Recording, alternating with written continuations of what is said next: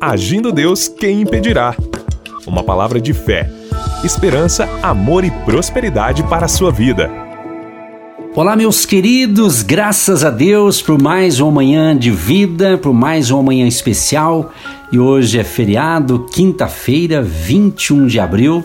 Nós estamos aqui para trazer a mensagem de Deus, a palavra da fé.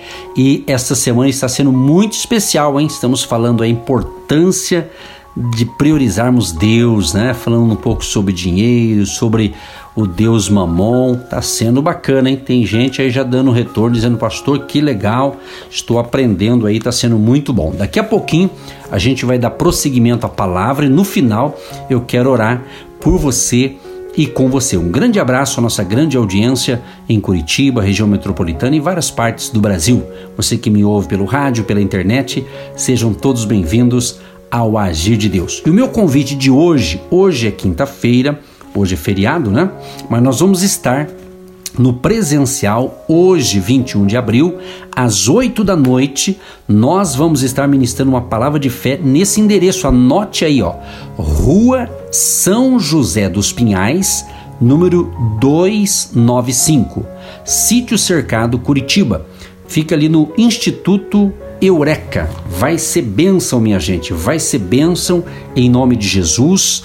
É, um grande abraço àqueles que estão conosco. Estamos fazendo no mês de abril quatro quintas-feiras especiais. Já fizemos dia 7, dia 14 e agora hoje, dia 21, terceiro elo. Se você pode estar no presencial com a gente, vem. É aqui em Curitiba, no Sítio Cercado. Rua São José dos Pinhais, número 295. Tá certo, gente?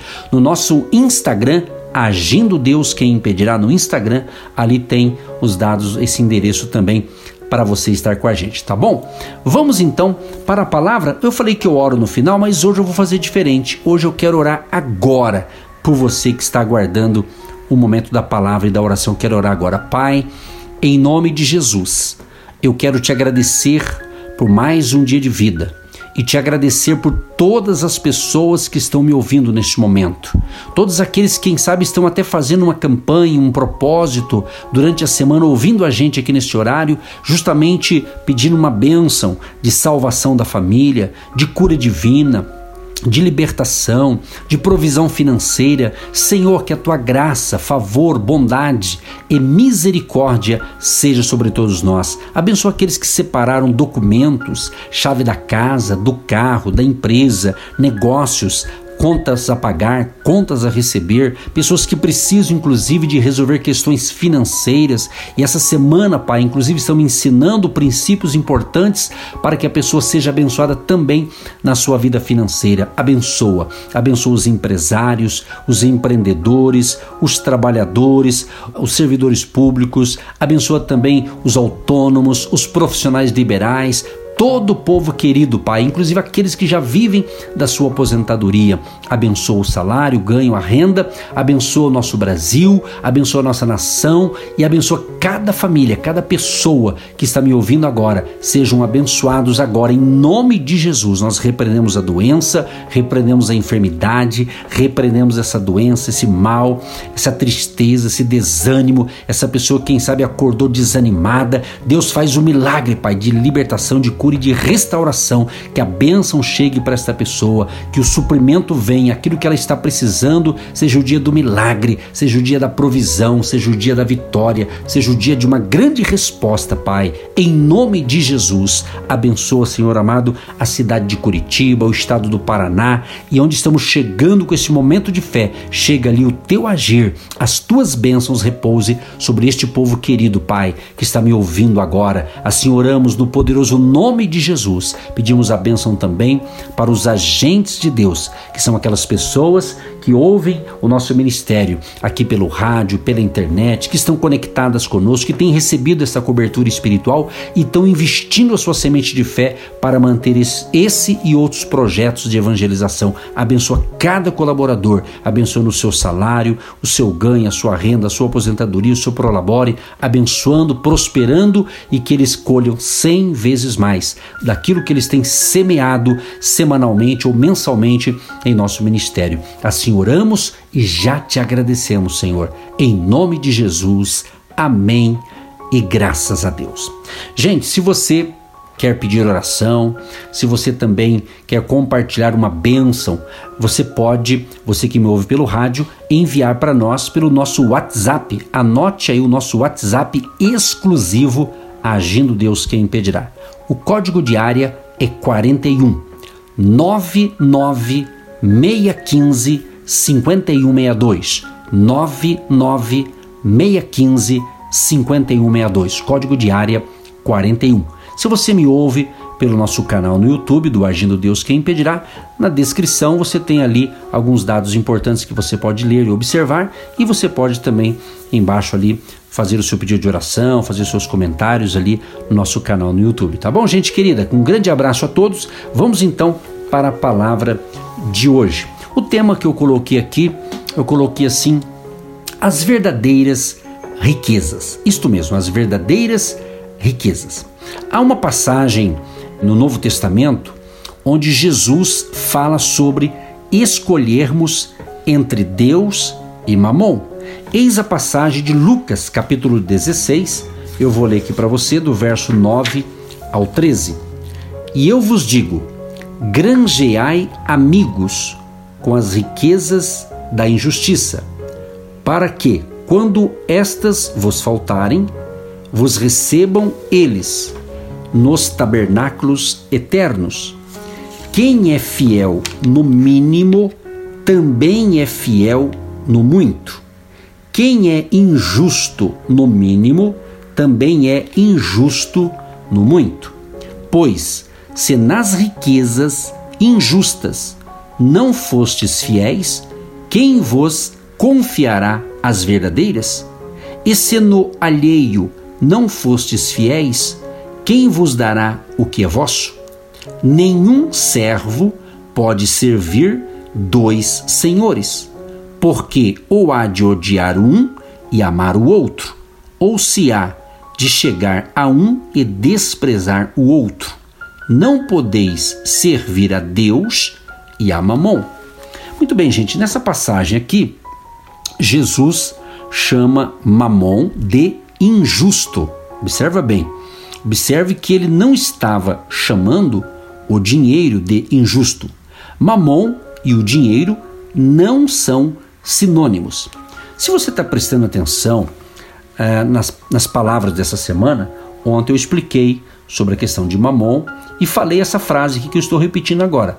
Mamon e o dinheiro não são sinônimos, ou seja, Jesus estava chamando o espírito que pode repousar sobre o dinheiro de injusto. O dinheiro pode ser usado para fins justos ou injustos, correto? Ele pode ser usado para propósitos temporais ou eternos. O dinheiro que foi submetido a Deus, contrariamente ao dinheiro que é usado na tentativa de substituí-lo, é abençoado. Repetindo aqui, o dinheiro que foi submetido a Deus é abençoado. Vou repetir pela terceira vez para você entender isso. O dinheiro que foi submetido a Deus é abençoado. É por isso que o dinheiro abençoado se multiplica e não é consumido pelo devorador.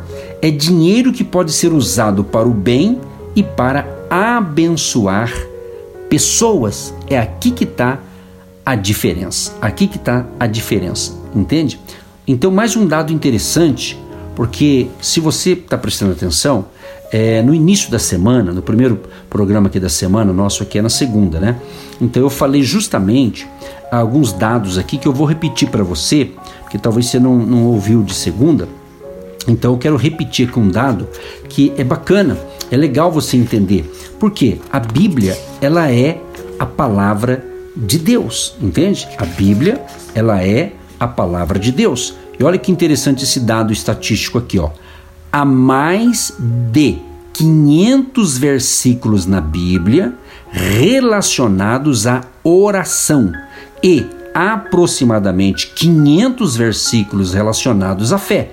Porém, mais de 2 mil versículos relacionados a dinheiro e bens. E outro dado aqui também: Jesus falou sobre dinheiro em 16 de suas parábolas. Fica claro então, do ponto de vista da Bíblia, que precisamos entender o dinheiro e como lidar com ele. Por quê? Porque o dinheiro, na verdade, é um teste de Deus.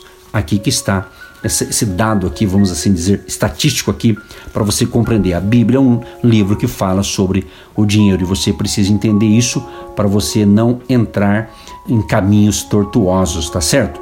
Olha que interessante, é, se eu uso o meu dinheiro para trazer pessoas a Cristo, elas me darão as boas-vindas no céu quando eu morrer. É o que diz o texto que eu li para você aqui. Então, use o seu dinheiro para atingir pessoas, para ajudá-las a ouvirem o Evangelho e elas farão parte do seu comitê de boas-vindas quando você chegar ao céu. Observe um detalhe, gente. Estou lendo aqui baseado aqui em Lucas capítulo 16, do 9 ao 13. Mas interessante aqui também, observe que Jesus não diz, preste bem atenção nisso aqui, ó. Observe que Jesus não diz que o dinheiro lhe dará as boas-vindas. Jesus diz que os amigos que você fizer o receberão em um lar eterno. Sei que um dia serei cumprimentado por pessoas que estão no céu, porque ofertei a obra de Deus, seja ministérios, igrejas, missionários que estão trazendo pessoas a Cristo. Então, assim como ele transformou, Jesus transformou água em vinho. Deus pode transformar dinheiro em almas. Ele, Deus, é o único que pode transformar as riquezas da injustiça em verdadeiras riquezas. De modo que Mateus capítulo 6, o verso 19 ao 21 diz assim, ó: Não ajunteis tesouros na terra, onde a traça e a ferrugem tudo consomem, e onde os ladrões minam e roubam, mas ajuntais tesouros no céu, onde nem a traça nem a ferrugem consomem, e onde os ladrões não minam nem roubam.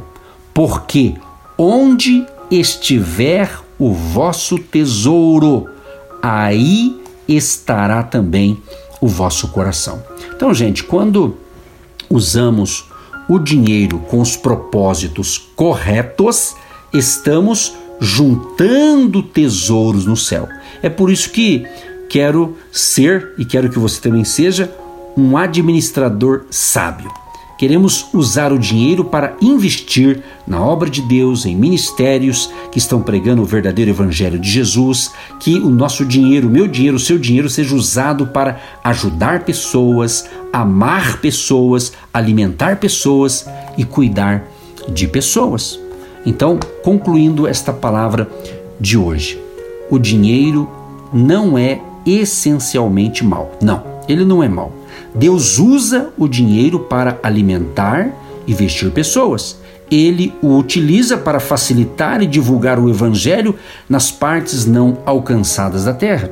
E isso explica porque o inimigo das nossas almas trabalha com tanto afinco para corromper e distorcer nossa visão acerca do dinheiro. O diabo sabe que Deus pode pegar o dinheiro temporal e transformá-lo em almas eternas. Ele sabe que quanto mais dinheiro ofertamos, contribuímos, mais almas serão salvas, mais o reino de Deus se expandirá e o reino das trevas fracassará.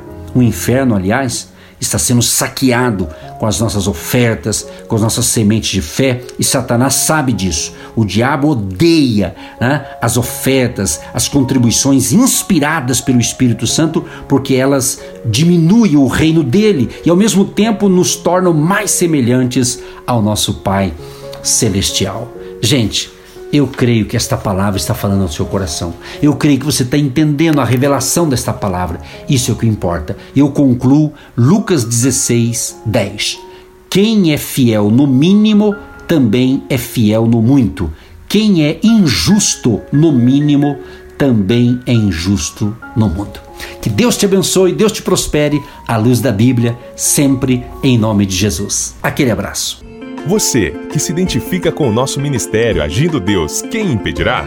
E tem interesse em investir uma oferta missionária em nossa programação? Torne-se um agente de Deus e faça parte dessas pessoas de fé que semeiam com fé e vão colher o que semeiam. Anote: Banco do Brasil, agência 1243-2, conta corrente 68630-1. Que Deus prospere a sua vida. Agindo Deus, quem impedirá? De segunda a sexta, uma palavra para abençoar sua vida.